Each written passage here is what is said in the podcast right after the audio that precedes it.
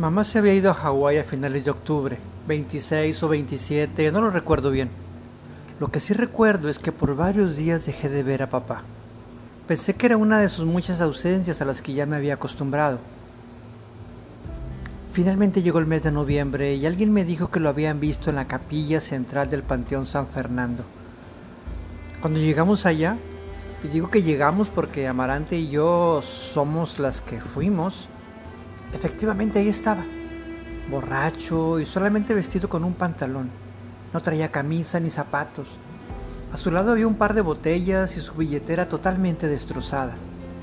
Mientras yo lo reanimaba, Amarante fue en busca de un taxi. Hasta eso no tardó mucho en volverse, acaso 15, 20 minutos. Ya en casa, papá durmió toda la noche. Para cuando me puse en pie, él ya daba maíz a las gallinas que no hacía mucho había comprado.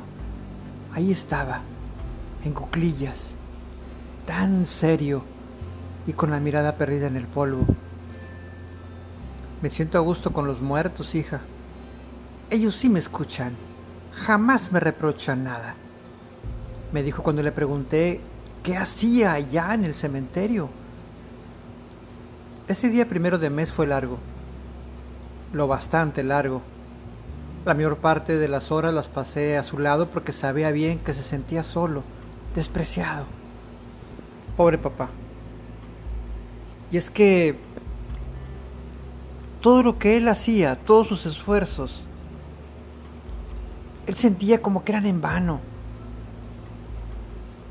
algo le hacía sentir que trabajaba por mero requisito, pues porque era hombre y aquí y en la tierra de sus antepasados el que trabaja es el hombre.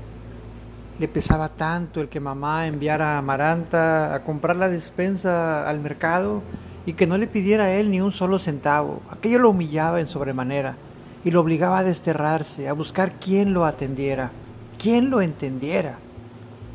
Ojalá yo hubiera sido más grande para poder ayudar a enfrentar este problema que teníamos en casa. Algo hubiera hecho. Ese día, el día 2, día de muertos, Amarante y yo salimos de casa muy temprano para comprar pan de muerto, champurrado, tamales, flores para llevar a la tumba de los abuelos, Amada y Efren. No supimos cómo ni en qué, pero el tiempo se nos vino encima. Tanto así que optamos por comer en un viejo restaurante chino que estaba en el centro de la ciudad y aparte ir a comprar un par de arreglos florales para llevar de paso al cementerio y estar un rato ahí con los abuelos. El panteón estaba a reventar y un dulce olor a cempasúchil llenaba el ambiente. Cientos de gladiolos en diagonal llenaban los jarrones, los maceteros, las tumbas, y las coronas de celofán crujían con el viento fresco que repentinamente se había comenzado a sentir.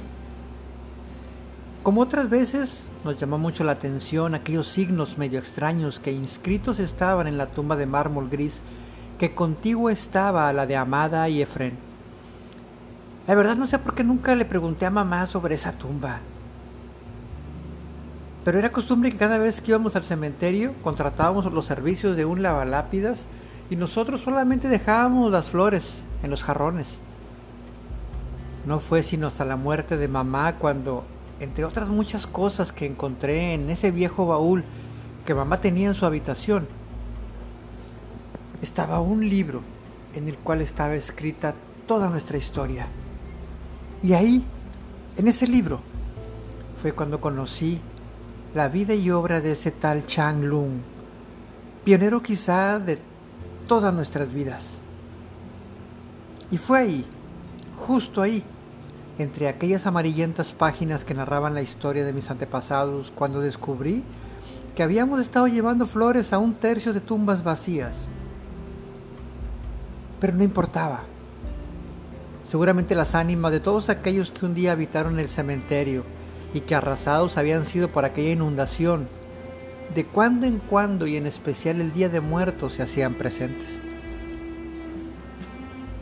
Unos vecinos que igual habían ido a hacerle compañía a sus difuntos nos invitaron a comer pozole y menudo. Yo rechacé el tequila. Era muy chica. Pero Amaranta no. Cuando vi que se estaba pasando de lista, bebiendo mucho, le dije que era hora de irnos, que nos fuéramos, aparte de que papá estaba solo en casa y que yo deseaba cenar pan de muerto y un poco de atole con él. Llegamos agotadas, muertas. Mis pies me hacían boom boom del cansancio. Por su parte, Amaranta se sentía mareada. Durante todo el camino había venido neceando que se le antojaban unos buenos tamales.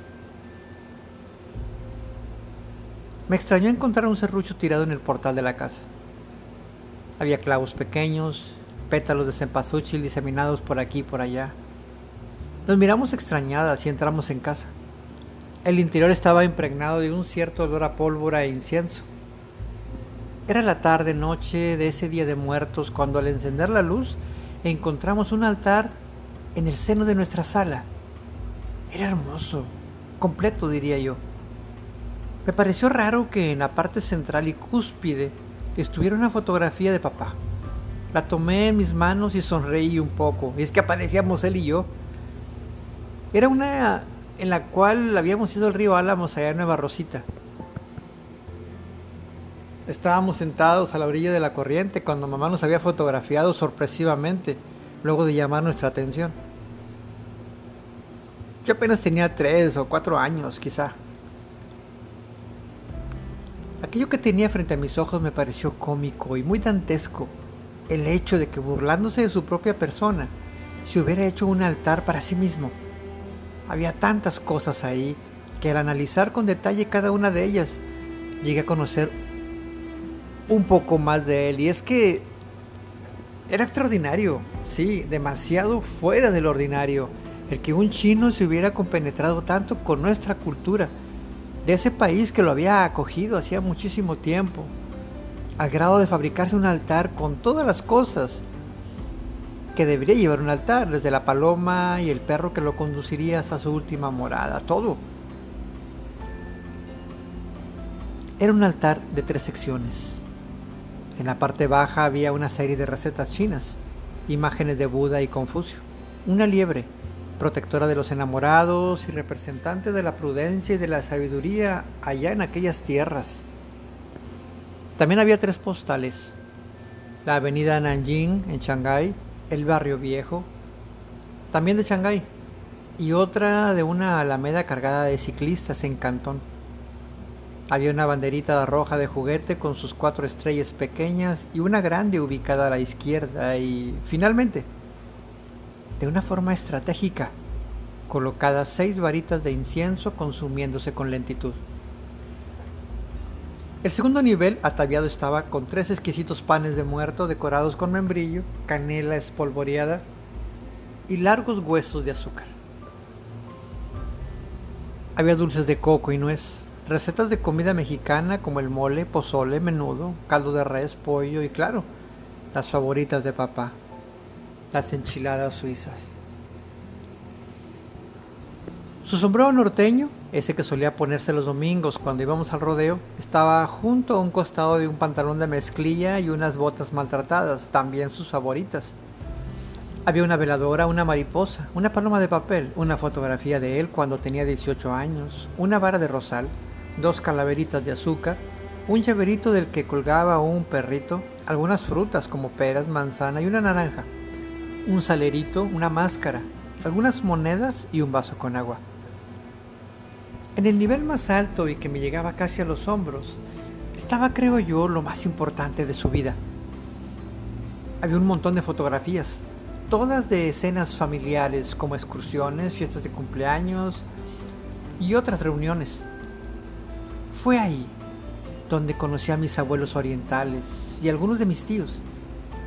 Al pie del altar había una cruz de cal ya violada por nuestras huellas Tan ensimismada estaba observando todos aquellos detalles que al escuchar el ensordecedor grito de Amaranta a un lado mío, me hizo estremecerme toda. Di un paso atrás pisando accidentalmente una veladora de vidrio que al hacerme caer se había roto hiriéndome el tobillo. Comencé a sangrar. Amaranta parecía haber enmudecido, pues las palabras se le habían atorado entre los dientes mientras señalaba una línea de sangre en la base del altar de madera. El borde de la manta blanca que cubría las tres repisas comenzó a humedecerse tan rápido como mi piel de sudor. Inmediatamente me reincorporé con algo de dificultad y al mirar despaciosamente la parte trasera del altar, descubrí lo que segundos antes habíamos imaginado como una posibilidad. Di un fuerte grito, obligándome a huir y guarecerme en los brazos de Amaranta. Nos abrazamos fuerte y yo, presa del horror, me fui desvaneciendo entre los brazos de aquella mujer que me había cuidado desde que era un bebé.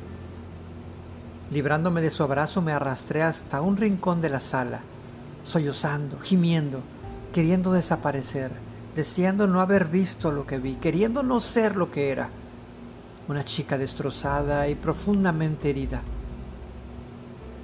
Luego no supe más, simplemente perdí el sentido.